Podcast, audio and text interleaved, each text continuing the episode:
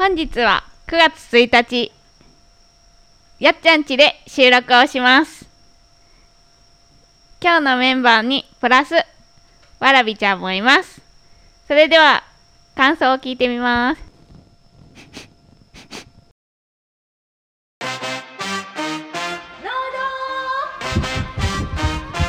富士山ゴ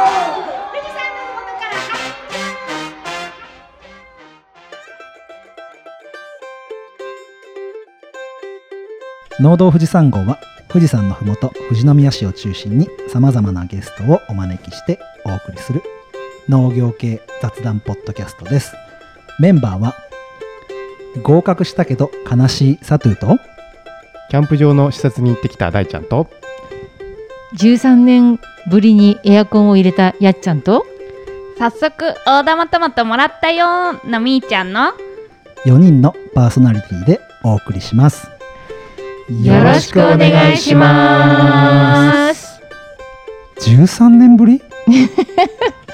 そうこのうちにね越してきて13年なんだけど、そう最初からエアコンを入れようかなと思いながら、うんなんとなく過ごせちゃってきちゃって入れてなかったんだうん、よね。やっちゃんち風通しいいもんね、うん、そうなんだか過ごせちゃって、うんうんうん。でも作ってこななかったんだ。そうなの。でも今年、うんなんか猫調子悪くなったり、そうあと娘がね帯状疱疹になっちゃったりしてあまあ暑さのせいじゃないと思うんだけど、うんうん。なんかストレスがーねそうだねストレス設定原因よね。娘が言うにはうん。バイト先も暑いし、ううんちも暑いからこれが原因だよって。涼しいとこないんだ。そうないんだって。どこの部屋につけたの？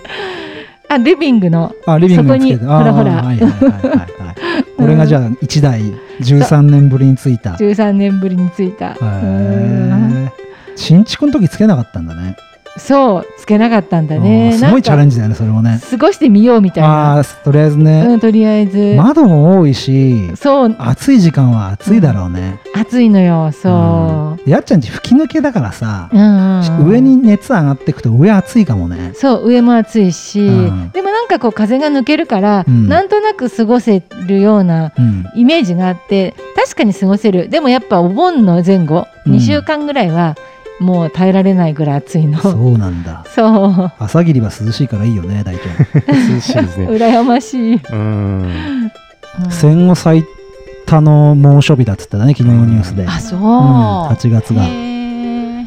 すごい暑さだからねエアコンは必須じゃないかな。ほんと、うちもあんまり使わないんだけどね。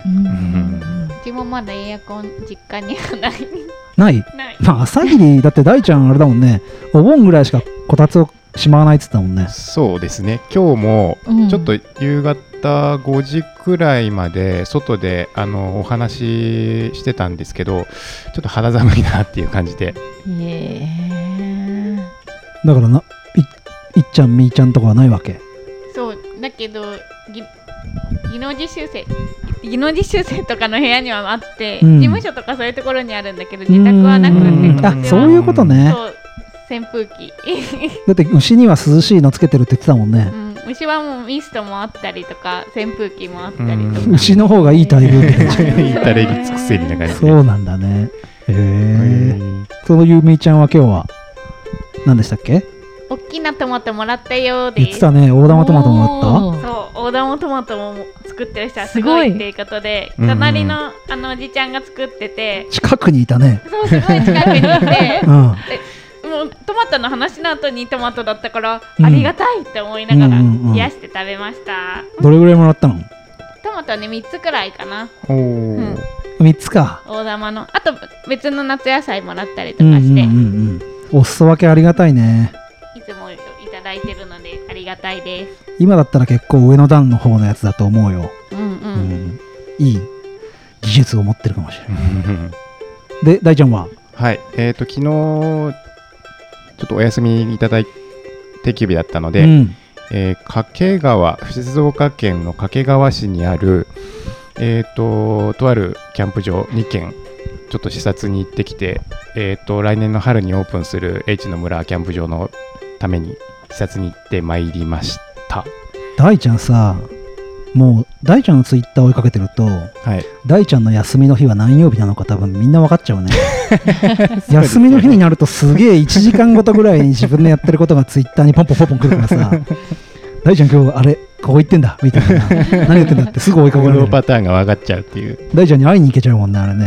そうですよね。そっか下見行ってきた。行ってきました。一軒はあの市でやってるところだったんですけどもう一軒が多分キャンプやってる人は知ってるんじゃないかな。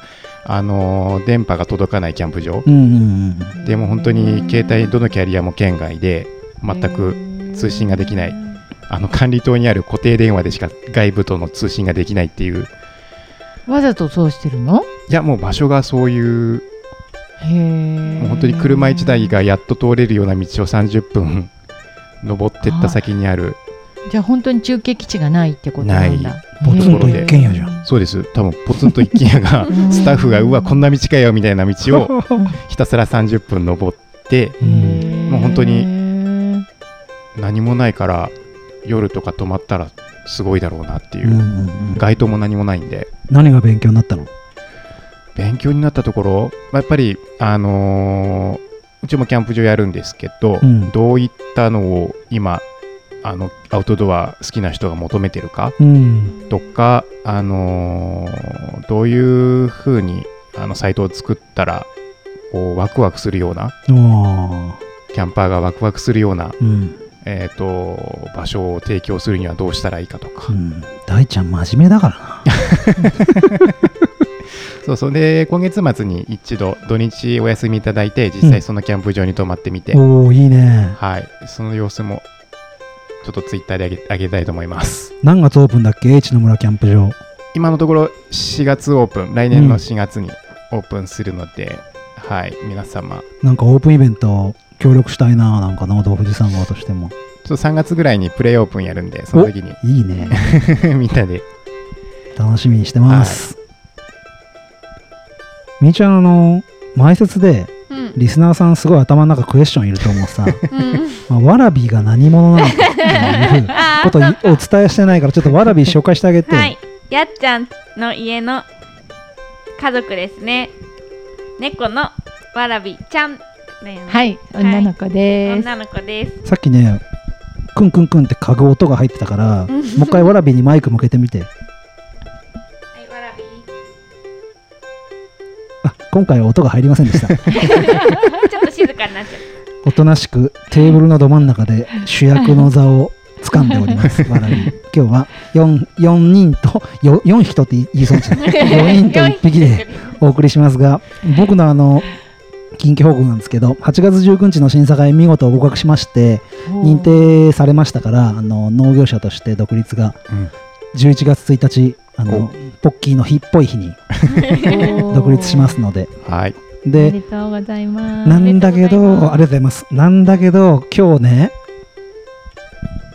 シカヘデケロっていう青森のポッドキャストの最新回を聞いたんだよ。あの、メインパーソナリティのともちゃんが、シカヘデケロのメインパーソナリティを卒業するという内容が流れてたのね。すごい好きなポッドキャストだもんで、あの、悲しいなーなんて思いながらいろいろ考えてる一日だったなっていう感じです。まあでももう出てこないっていうわけじゃないって言ってたんでね、うん、なんか、さ卒業の回がすごい未来を語る回になってて、うん。これからがすごい楽しみになるななんて、うんともちゃんらしいこう、まあ幕引きではないんだけどなんかシカヘデケロをこれからこうしていったらみたいなことをともちゃんが提案してうん。卒業していくみたいな感じで、あやっぱすごいチームワークだななんて思いながら聞いていましたさあ今日のメインディッシュはやっちゃんの農場キッチンですがやっちゃんどんな内容ですか今日は？はい、えー前回ねあの麦ちゃんがあのかぼちゃのあのこう作り方とか品種とかねいろいろ教えてくださったので私はかぼちゃについての食べる方をね今日は紹介していきたいなと思ってます。ちなみに今日オープンチャットでサトゥー急にクエスチョンってことでかぼちゃってどんな料理に使いますって聞いたら天ぷら煮物スープコロッケカレーの具プリンケーキシンプルに焼く塩のみシチューとかお味噌汁焼くあとはサラダとかって感じでね。いろいろ出てきて結構かぼちゃうん。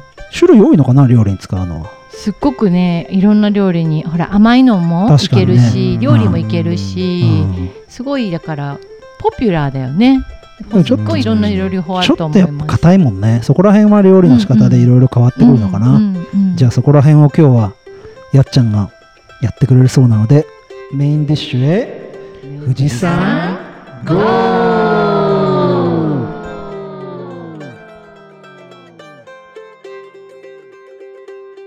やっちゃんの農場キッチンえーこのコーナーは、えー私富士宮市で野菜の料理教室を主催しているやっちゃんが農場とキッチンをつなぐコーナーになっています。実はですねあの先週、えー、麦ちゃんがあのかぼちゃのえー、とこう品種とかあとあの美味しい品種それから育て方なんかをねあの教えてくれたので今回私の方ではあのかぼちゃのねその続きみたいな感じで美味しい食べ方に、え特化してちょっとお話をしていきたいと思います。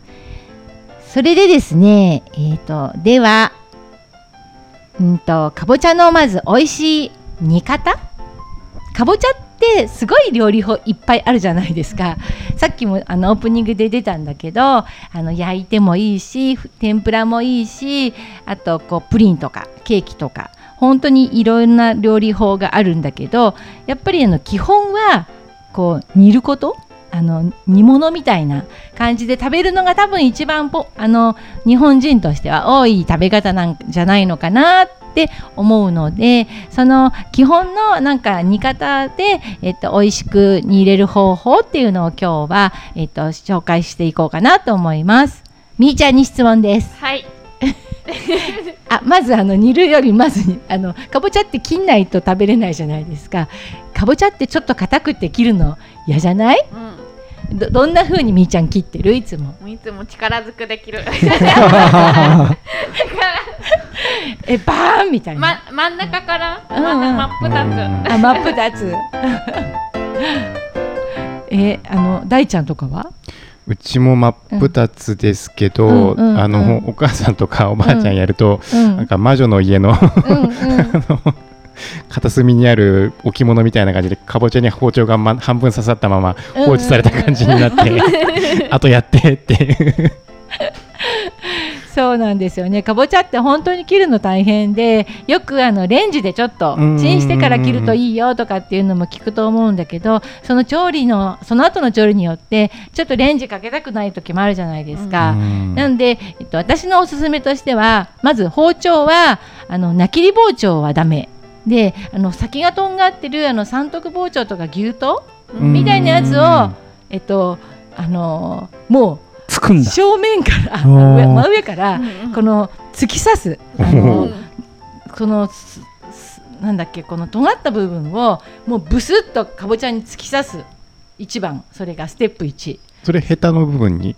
そうです。あそうだからヘタの部分硬いから、うん。ヘタをちょっとずらしてね。あちょっとずらしてもうとにかくぶっ刺す それを起点にてこの要領でー。こう切っていくと割と女の人でも切りやすい。あ皮が支点になるわけだ。そうなんかここ中心からこうてこの要領でこう切っていくと真ん中は空洞みたいな感じでしょ、うんかぼちゃって、うんうんうんうん。だからなんか皮のこのところだけを切っていけばいいので、はいはい。そういう感じでこうあのてこの要領でやるとえっとうまくあの力なく割とねじゃあ感かかる力必要だけどね、うん。この刺す時がブスってかかかるんだけど少しはあの楽に切れると思います。えっちゃん質問その前にさなんとか包丁って言ったのはさ何包丁なうん。うん手切り包ああの牛刀とかあうん。の三徳包丁って言ってあのまあ洋包丁だね。うんうんうん。あのなきり包丁ってこういうあの長方形のはいはいはいはい四はい。角い、えっとはいはいはい。包丁で、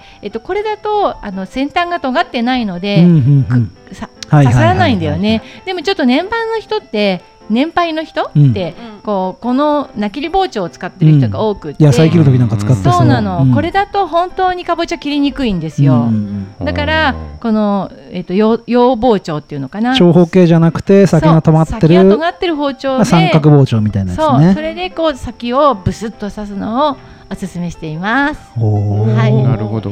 で包丁でえかぼちゃを切りました。はい。そしたらですねまあお好きな大きさにかぼちゃを切りますね。であのかぼちゃをきあまあ綿を取ってね種を取って、えっ、とまあ好きな大きさにかぼちゃを切ります。そしたらえっ、とじゃあ次で質問です。えー、サトゥ？サトゥに質問です。ん。えっとそのかぼちゃをえっと鍋に入れて煮るんですけど、はいはい。お水ってどのぐらい入れますか？お水？俺ねかぼちゃ煮たことねえんだけど多分かぼちゃから水分が出るからそんなに多くなくていいんじゃないかな。そうそうなんです。はいそう実はかぼちゃってあのー結構あの他の野菜もそうなんだけど野菜水分があるのでお水を例えばひたひたとかあのに入れちゃう人が多いんだけどひたひたまで入れるとかぼちゃの場合はあの煮汁がに全部お甘いのとか美味しいのが出ちゃうんですよね。だからあのお水の量ってそこから多分5ミリぐらいでいいんです。そんなもんか。そうそれであのそこでそのポイントとしてそのかぼちゃの皮を底の方にしてそれで煮るとそこだけがかぼちゃあ水がこう浸ってるような状態で煮ると上手にあの皮だけがゆだれあのにに煮てて上はこう蒸されるみたいなー感じで、えっと蒸されるので結構美味しく煮れると思います。でそのあの蒸発してあのかぼちゃのねポイントその2はあのかぼちゃってあんまり弱火でコトコト煮ても美味しくないんですよ。強火で煮る方が美味しいんですよね。なんでその5ミリのお水だと割とすぐ蒸発しちゃう。ん。うから差し水みたいのをしながら、差し水って何？えっと、お水をちょっと足す。後から足していく。後からちょっと。徐々に徐々に足していくまあ、その中火ぐらいに強めの中火ぐらいでかけてそれでおびお水がちょっとなくなったかなって思ったらまた5ミリぐらい足して、うんうんうん。っていうのを2回ぐらい繰り返すと美味しく。10分ぐらいでいいです。多分大きさにもよると思うんですけど、うん10分ぐらいで煮れるのであのその感じで煮るとこう甘さが凝縮ぎゅっと凝縮した煮物になります。でお酒とかみりんとか入れたいタイミングっていうのはあの一度あの 5, 5ミリのお水が一度こうなくなった時点でまた新しくお水を足すときに、えっと、新しくあのお酒とかお醤油とかお水も合わせて入れていくと美味しく煮れます。後から足すんだね調味料をね後から足した方が美味しく煮れます。はい。そんなところでかぼちゃの煮方について何か質問がある人いらっしゃいますか？うんかうんごめんみちゃんどう？ぞ煮るとき蓋は？あ、蓋はねする。蓋はする。そう。で、そうしないとこう蒸されないので、うんうん蓋はしてあの蒸しあの蒸し焼きみたいな蒸し煮かみたいな感じにします。なんかさ煮るときに一緒に入れるといい野菜とかないのかなかぼちゃってお結構さ時間かかりそうじゃんかぼちゃって。確かに。なんか例えばお肉とかだとさ大根おろしと一緒に入れるとタンパク質がほどけて柔らかくなるとかさなんかあるじゃん。鍋うん。鍋に大根おろし入れるとうん。肉が柔らかくなるみたいな。かぼちゃが早くこう崩れるまでいかなくてもさ浸透しやすくなるのってなんかないのかな？かぼちゃってあの田辺さんがさっき、えっとあのなんだっけ？オーブンチャット？オープンチャットでも言ってくれてたけど、豆と小豆と煮るって書いてあったじゃないですか、うんうんあ実は豆と結構相性がいいんですようんね豆と煮るとあの早く柔らかくなるのでううん。ん。あのまあ小豆は小豆で先に煮とくと思うんですけど、うんうんうん。あの小豆とかぼちゃの場合ははいあのちょっと煮たところにかぼあのかぼちゃ入れると、うん。すぐ早くあっという間にや柔らかくなっちゃいます。うん。豆と煮るとなんか豆豆でえって思うけど結構美味しい。ので、うんその水を5ミリにするなんかよくそのまま水で煮ちゃうと身と皮が剥がれちゃったりとかするけど、うんうんうんそうやるとちょっと剥がれにくくなうんうん。るのかな、剥がれにくくなる、うん。なんかみっちりしてるけどえっとこうあのホクホク感も出るみたいな感じの絶妙なねうん。お味になるのでよかったら試してみてください。はい そうそれでですね、えっと続いてなんですけどさっきかぼちゃを切るときに種と綿を出しましたよね。うん。さあその種と綿なんですけど食べれると思う人、はい。思わない人 はいみーちゃん食べれる？食べれる。大ちゃん？種は食べれる。そうだよ綿は食べれね。ない。綿は聞いたことないな。えー、綿も食べれそピンポーンピンポーン、へー。実は綿も種も両方食べることができるんです。であの綿はね意外とね食べるのいろいろあってえっとねかき揚げにしたりかきう揚げえあとあのカレーとか味噌汁みたいのに入れたり、うん。あとねあのこうドロドロしてるでしょ？だからあれをペースト状みたいな感じで扱うことにしてホットケーキとかクッキーとかケーキとかに入れる人もいるの。ただね一つちょっと苦味があるんだよね。そう、んんん。そこで私は今日はかぼちゃのあ綿で作ったスープっていうのを作ってみました。ちょっと皆さんで試食したいみたいと思います。お急に来た。綿で作ったスープ？へえ気絶が起きるかもしれない坊さんのなんだっけ？坊さん。の気絶？お。まさかの食レポ。じゃあではでは。2人が準備してる間に僕が見た目と匂いをはい。解説しておきます、えー簡単に言います。見た目はかぼちゃ色です、これあのコーンスープよりも濃い黄色ちょっとワラビーの妨害を受けてます。でとろみ感はどうだろうな。コーンスープスープよりもちょっととろみの強い感じ。あんかけ天津飯のあんかけぐらいのとろみかなって感じ。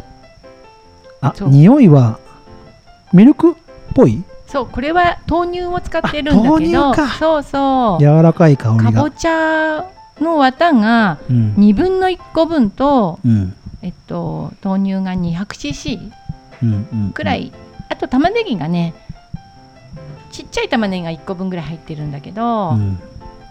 うん。さあ2人が食べました。これあれ身の部分は何にも入ってないですか？そう身の部分ゼロ。え割った本当になんかふわふわのやつですよね。あのかぼちゃの中にある。う。んとうん、玉ねぎ。玉ねぎとと豆乳。豆乳。だけ。そうだけ。で味付けをして。味付けはそうなんかコンコンソメみたいなうんうんうん感じのもので味付けしてある。おーそう、うん。あのうんちょっと想像してたかぼちゃのポタージュとかうんみたいな甘みはないんですけど、うんうん。なんだろう。本当にスープ？甘くない普通のスープっていう感じ。とろみのあるスううん。ん、ごめんうまく言えないけど。どうですかみーちゃんは？美味しいです。なんか、うん。うん。パもうパッと見は色色はかぼたかぼちゃのポタージュよりもちょっと濃いかな、うん。うん。うん結構濃いよね濃くって、うん。味そのさっき言ってた苦味っていうのが結構なんか苦いのかなって思ったけどうん。なんか大人の味？なんか自然な甘さの後にちょっと苦味がくる感じうんで、洋食のお店とかそうそうそうそう。そう多分さスープっていうよりなんかジュレにジュレに近いような感じの。あ結構とろみがね。とろみがね強くて。うん強い強い。でうん。塩っ気があるもんで、うんうんうん。前菜なんかで出てきたら俺これワインとか絶対合うだろうなってそう。白ワインでも赤でもいいなみたいなうん俺確かに。酒飲みだもんで。ビスビスケットみたいなのあーいいかもしれない。美味しそう。上におしゃれ。うんうんうんうん。あななんか確かにそうだな、うん。思ったよりもなんかその繊維質とかすごいあるのかなって思ったけど、全然そういうのは感じなくって、普段のかぼちゃの甘みプラスちょっと大人の苦味っていう感じがする、リッツのあの塩っ気に近い塩っ気があるからいいかもちょちょっとしょっぱかったかもしれないんだけどこれね単単純にうん。塩これねなんかねやす野菜のなんかコンソメみたいのがあってそれが入ってるのう。ん。さっきのコンソメっていうのが、うんそうんそうそじゃあ本当になんう。か、塩っていうよりうも、味付けのコンソメのそうそうですね。うん。塩になる逆になんかそのかぼちゃの甘すぎるのが嫌な人は綿と一緒うん。にスープにしちゃった方がなんか大人の味になるのかなっていう感じ。意外と美味しくない？うん。うん。ね意外とってか普通にうまいよ。普通にうまいでしょ？だから綿ってみんな食べれないって思ってて、うんうん。なんか種は食べれても綿は食べれないって思ってる人がすごく多いんだけど、うん。すごくあの美味しいものなんです。まあすごく美味しくもないんだけど、あの調理の方によっては全然食べられる？うん、これさっき言ってたかき揚げ、うんうん。ちょっとえって思ったけど、うん、あかき揚げ合うわって言われて。そうそうそう,、うんうん。うんう。んこの苦味がちょっと山菜みたいで、うん。かき揚げにすると美味しいの、うんうんうんそう。うまいかもね。つわものの人は種も一緒に揚げて一緒に食べるとか言うんだけど、なんかかきピーみたいなのあげたら。確かに。ありあり全然あり。うんそれでね今この目の前にあのかぼちゃの今話話に出た種、うん。うん。種もえっとえいったのをここに置いてみてるんですけど、うん。あのかぼちゃの種っていうのはあの普通はこう白いあの、うんうん種白いっていうか黄色いっていうか、はい。か硬い殻の中にえっと緑色の胚乳が入っていて、うんうんその胚乳を食べるんだけど、うん。なんかあの麦ちゃんが先週言ってたペポかぼちゃおもちゃかぼちゃっていう、はいはいはい。あのかぼちゃの中にはその硬い殻がなくっていきなり胚乳が入ってるっていうかぼちゃがあるらしくて、うん。あのーよく知らない人だとこの殻付きのまま食べられるのかなっていうふうに思う人がいるんだけど日本では一般的にあの西洋かぼちゃか日本かぼちゃしか食用としては出回ってないのでほとんどのかぼちゃは殻を取って食べた方がいいと思います。うん、レシピによってねそのまま食べるみたいなレシピもあるんだけどあのそれはちょっと歯を痛めると思うので あのえっとまあ皮綿をわ綿からこう手手でこう種を取り出してそれをざっと洗って、まあ、1日ぐらいざるにあげて干してそれをえっとねハサミみたいなものでちょっとこう半分カットして中身を取り出してからいってます。うんあの皮つ殻付きのまま、えっと、いる方法もあるんだけどなんかそれをするとあのこう、まあ、歯で割ったりとかしながらナッツみたいな感じで食べるんだけどうん結構取れにくくて食べにくいんだよね。そうなので私はいつもあの皮を剥いちゃ殻を剥いちゃってからあの焼いてます。あの爪切りがすごい便利でああーの私専用のこれ専用の爪切りを持ってて。爪爪切りでパチンパチンパチンってこう3回ぐらいあのうんうん一辺をカットするとペロッとむけて上手に中身が取れるのであの時間ある時よかったら試してみてください。やっぱり料理は愛情という手間が必要だよね。そうです、種の剥くなんて大変だよね。今だって目の前に40粒ぐらいあるかな。30粒ぐらいあるけど、これさ3人で一斉のでいこうよ。うん、食べてみて。うん、じゃあみーちゃん大ちゃんいくよ。せせーの。ーの。あ柔らかっ。ええやわらか何これ？美味し美い味しいでしょ？なんだなんかもっとパリッパリッってのかと思ったけど。ピ。スタチオみたいな。うん。そうなの。これ絶対美味しくって。で食感はふ菓子だよねもうね。うん。ふわっとしてる。うん。ふわっとしてる。うんもうちょっとカリってする感じ。うんうんうんうん。なんか俺ひまわりの種みたいな感じなのかなと思ったよ、うんうんうんそうそう。全然あれだから外の殻を、えっと、殻のままいると結構あのその想像してたような食感になって、うんむあの剥いてからいるとこういうふわっとした感じで味も美味しい。ポン菓子。そうなの美味しいでしょ？これねしょっぱくしてもいいし、うん。甘くしても全然。うんだねだね、いけるおやつとしねて。いけるいける、美味しい。そう美味しいでしょ、これはビールだな。さっきのスープはワインだけどこれはビールだよ。うんそう手間はかかるんだけど、うんうん。すごい美味しいしこのあの中にこう、えっと、リグナン？リグナンっていう成分が含まれててうん。これはあのすごいねあの頻尿？とか なんか膀胱過活性膀胱とかうんあと前立腺の肥大とかにすごいいいっていうんで、ものすごいねファンの人がいるの。リンパ系だ、えそうリンパ系であのうちのお店にもよく買いに来てくれてる人がいて、そうでもあのうちの店も、えっと、北米産だったかな、うんあの国産のものって本当にないの。うん。でやっぱりあのオーガニックのものでも味はやっぱこうやって自分で作ったものには全然かなわないので、えうん、すごいね。そう。えーいつも捨てちゃうから今度やってみよう、うんやってみて。これさやっぱりね殻剥がさないとうん。ダメだと思う。あのうちの技能実習生歯が欠けてたからどうしたのって言ったら、うんひまわりの種とかかぼちゃの種をかじってたら欠けた大丈夫そうなの。って言って結構危険だから。ね大ちゃんこれソフトクリーム。おおパラパラってやってうん。ちょっと香ばしくなっていい香ばしくなるとかもしれない思ううん。ソフトクリームトッピング選べますみたいなのさ、うん。なんかあれですあれですよね。あのサンデーのあのサンデーとかパフェの下にそうそうそうそう。コーンフレークの代わりにこれ仕込んどいてうんでソフトクリームと一緒にスプーンで作って食べるとうん。美味しいかもしれない、まあ、経営的に言うと首絞めるけどね絶対手間だもんね。秋秋限定ででその上にちょっとかぼちゃのソースみたいな甘くしたかぼちゃのソースかけて。いいねパンプキンパンプキンパフェみたいな。あかぼちゃ丸ごと堪能ハロウィンの時いいね、うん、うん。いいかもしれない。そうだね。そうだね。イベント的に合わせて、かぼちゃを使ってそれで出た種で、うん。かぼちゃ丸ごとランチみたいなさ。うん。あ面白い。前菜で前菜でそのスープ出てきてさ、いいかも。いいかもしんない、うん。丸ごと。うん。パンプキンにかぼちゃ丸ごとランチ。最高だね商品開発終了。終了。よかった。なんか役に立ったかもしれない。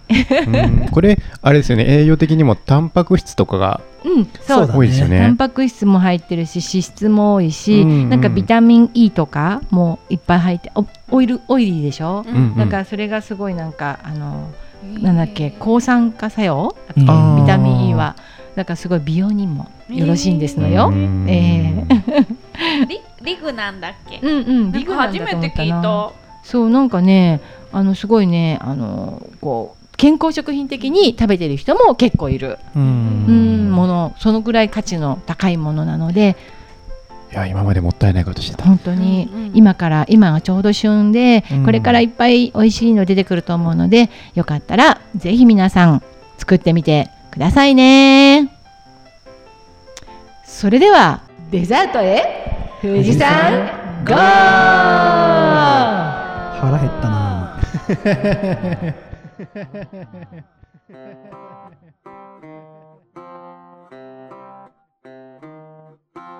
それではデザートのコーナーです。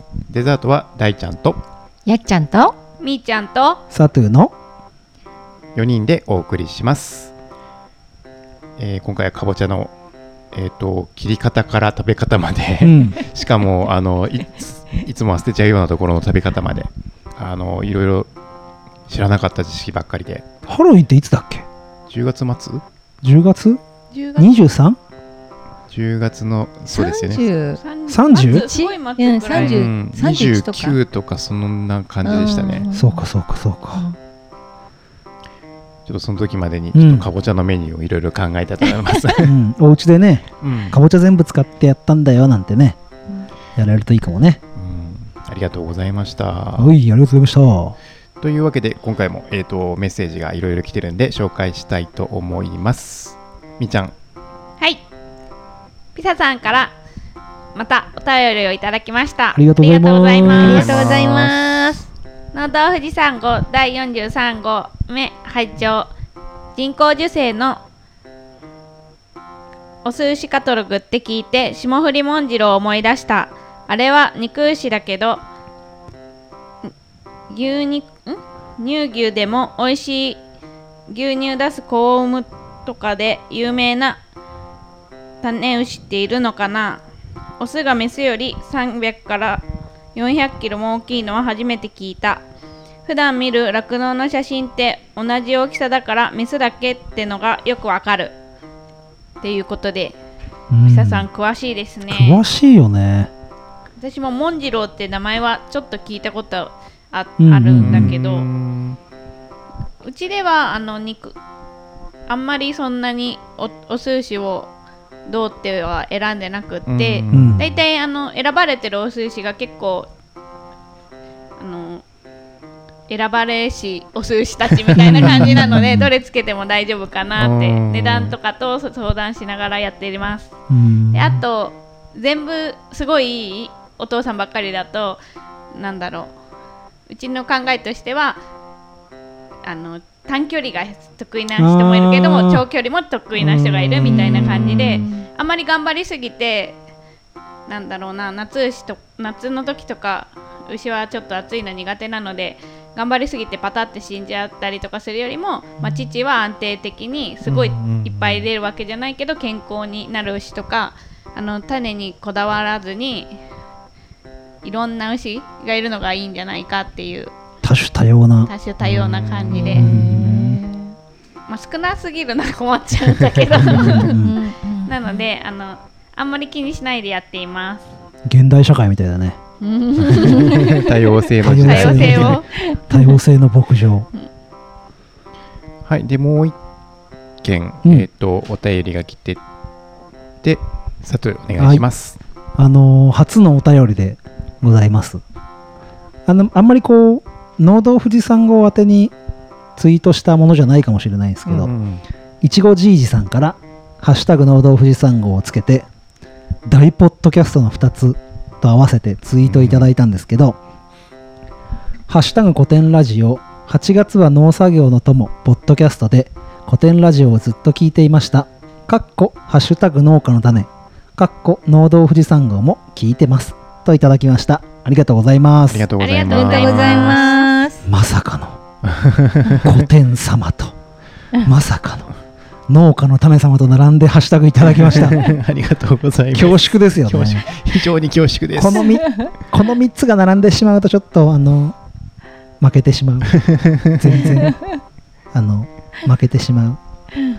だけどあの本当に聞いていただいてるうん、ねってことでそれぞれの番組全部聞き終えたからどうしようかなみたいなことをツイートされててポッドキャストもよく聞いてくださるんだなっていう感じのいちごじいじさんなんですが実はあの静岡県の石垣いちご前あの一回麦ちゃんの方でもいちご特集した時に話題に上がったえっ、と久能山、えー徳川家康を祀った久能山東照宮の南側の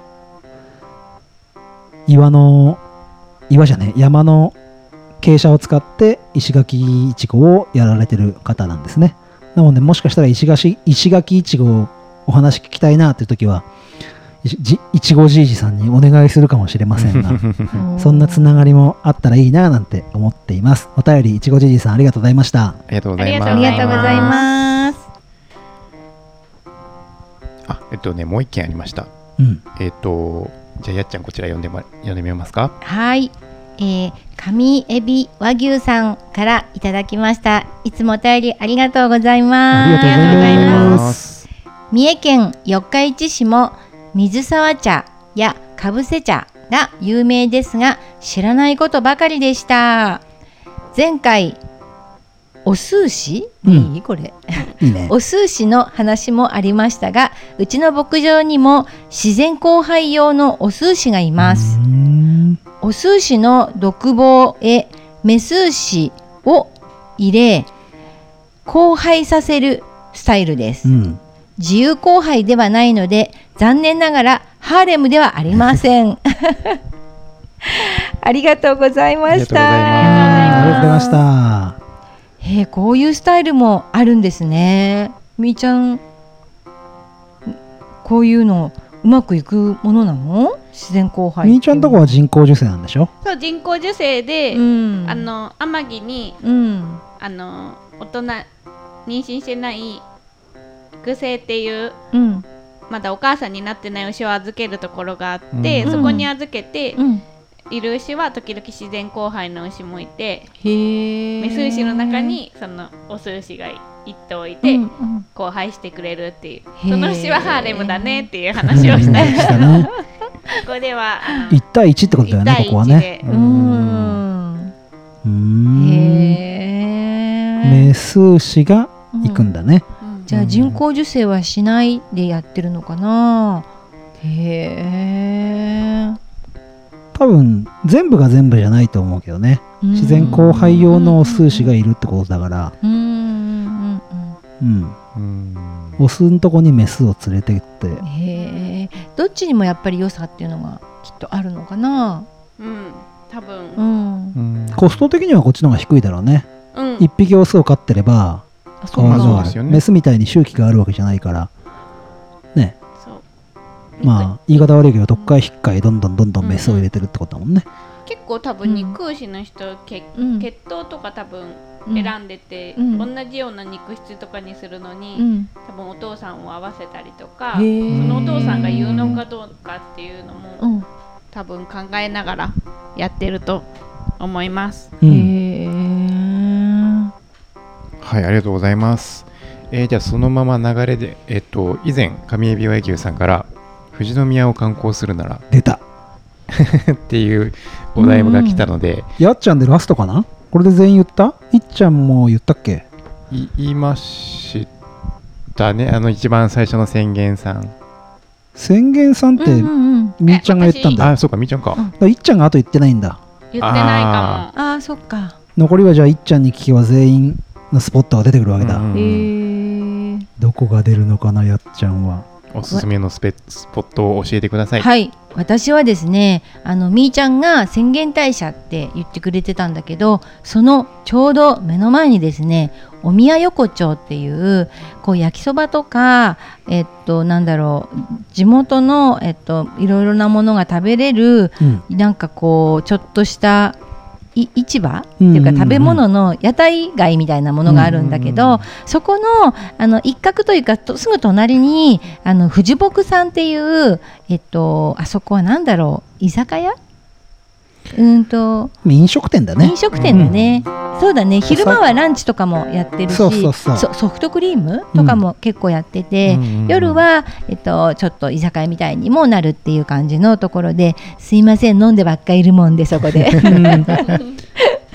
そこの、えっとなんかいろいろ焼きそばも食べれるし、あのちょっと落ち着いた感じで、えっと焼きそばとかあと地元のブランドの豚とかあとあのここの、えっと、で前回前々回も出てくれたあのふもとも農園さんの野菜とかも、えっと、出してくれたりとかしてすごくあのフレッシュなお肉とかお野菜を食べれるんですよ。うんそこ本当に宣言祭の目の前なんで大社にお参りした後に、えー、とソフトクリームとかちょっとあの食べたりす飲んだりするのにちょうどいいところで私おすすめしたいなと思います。またお話できたらと思うんだけど富士宮のブランド豚をたくさん作ってるもんで、うん。その豚をうまく料理してらっしゃるのが富士牧さんだからね、うんうんうん。豚を楽しみに。豚のお肉専門ってなかなかないと思うんだけど富士牧さんは豚のお肉専門でやってらっしゃるからすごく美味しいですそうだよね。よね、うん。めっちゃめちゃ美味しいです。本当美味にしい。本当にお肉もそうだけど、お野菜もね、そう。美味しいんですよね、あそこ。お野菜がめちゃめちゃ美味しい。素材が生きてるみたいな。ルート的に言うと1泊目が宣言大社だったっけ？川下りからの宣言大社で1泊だったよね。1日目がね。で2日目があれは堆積寺？あれ？餅屋も餅屋だ。あ餅屋行ってからの堆積寺だよね。うん。で帰りは疲労困憊で帰るっていう。プラ大石ンだねに夜行かなきゃだから。深夜帰る。深夜到着みたいな。1日目だから腹がいっぱいだな多分な。食い物が多い気がする。うん。ああそこら辺の宣言大社周りっていろいろ食べれるじゃん。うん。静岡おでんも食べたいしさ富士宮焼きそばも食べたいし、うん。で富士牧さんでしょ？富士山ハンターズビルでしょ、あーやばいやばいやばい腹がいくつあっても足りねえな。で 多分上海老和牛さんあの牛みたいに胃袋たくさんあると思うから。食べれると思うんで1週間分ぐらいね食べて帰ってもらえば。食べておうん腹の中に蓄えたもの帰ってもらうって、ん。あと1週間ぐらいあの断食してもらって。いいよね。ルート的には面白いと思うわ、うん。それかランチを食べて、うん。富士牧さんでランチを食べてでう乾いて、うんビール。うん。で寝て餅屋。で夜。そうだね。夜まあありだねありだねあして。りだね。なんでか僕らが考えるとアルコール飲むことを前提に そこら辺が面白いね。うん。というわけで今回はえっ、とフジボックさんうん。を紹介していただきました、ありがとうございます。ありがとうございます。わらびがねちょこちょこちょっかいしてくるんですよ。今やっちゃんの目の前でくつろいでますが。オーディオインターフェースをいじるんじゃないかってぐらいさっき接近してきてね。ちょっとなんかボタン押されたら怖いなと思って。収録のじかまってオーラなのか。ね。すごい甘えん坊で可愛い。えかわいいね。う可愛んいね。寄ってくるもん。入った瞬間寄ってくるもんね。可愛いってよ。またあのリスナーさんオープンチャットにわらびの写真もうん入れておきますのであげましょうあげましょぜひオープンチャットも来てほしいなと思いますう はい じゃあ大ちゃんはい。というわけで、えー、農道富士山号では、リスナーの皆さんからご意見、ご感想、ご質問などを募集していますツイッターは、ハッシュタグ、農道富士山号をつけてつぶやいてくださいん。農道は農業の農に道。富士山は数字の223。223と書いて、えー、と富士山と呼んでください。うん号はバスバスの1号車、2号車の号です。Facebook ページもありますので、検索していいねしてくれたら嬉しいです。コメントもお待ちしております。で、えっ、と、先ほど、えー、と話題に上がった、多分、わらびちゃんのお写真も 上がるとやっちゃんが、今狙っております今ベストショットを撮って、iPhone11 で パこちらのタピオカカメラで狙っております、こちらの写真が上がるであろう、えっ、と、LINE のオープンチャットも用意してますので、えっ、と、こちらも概要欄にいつも貼ってありますよね。やってますから、えっ、と、踏めば飛ぶと思います。あと、Gmail も用意してます。えっ、と、農道富士山号 NOUDOU223GO アットマーク Gmail.com でお待ちしております。というわけで今回は、えっ、と、やっちゃんの農場キッチンかぼちゃ編をお送りしました。これからね、美味しくなる季節なんで皆さん、たくさんかぼちゃを作っ食べて、えっ、と、美味しいかぼちゃを料理して食べていただけたらなと思います。ちょっと待ったーってことで次回予告しとこうかなと思って。久々にね次回予告なかなかコロナの関係で入れられてなかったんですけどうん。次回はですね農家民泊でございます。イエイーイ。エーイ。これ農業系ポッドキャストでも話題に上げてるとこってあんのかな？今のところ記憶にないけど、農家民泊富士宮市第1号、えーファームハウスコウさんの赤池さんをゲストにうん。お招きして、えー農家民泊って法律上の話とかあとどんなことできるのかってとことか、開いたのが6月オープンなので6月 ,6 月オープンしたばっかなんでね来たお客さんとかの、えー様子なんかも聞きながら、フォーカスしていきたいなって思いますので次回のゲストは農家民泊ファームハウスコウさんの赤池さんにお願いをしておりますのでまた聞いてください。それでは次週へ。富士山ゴー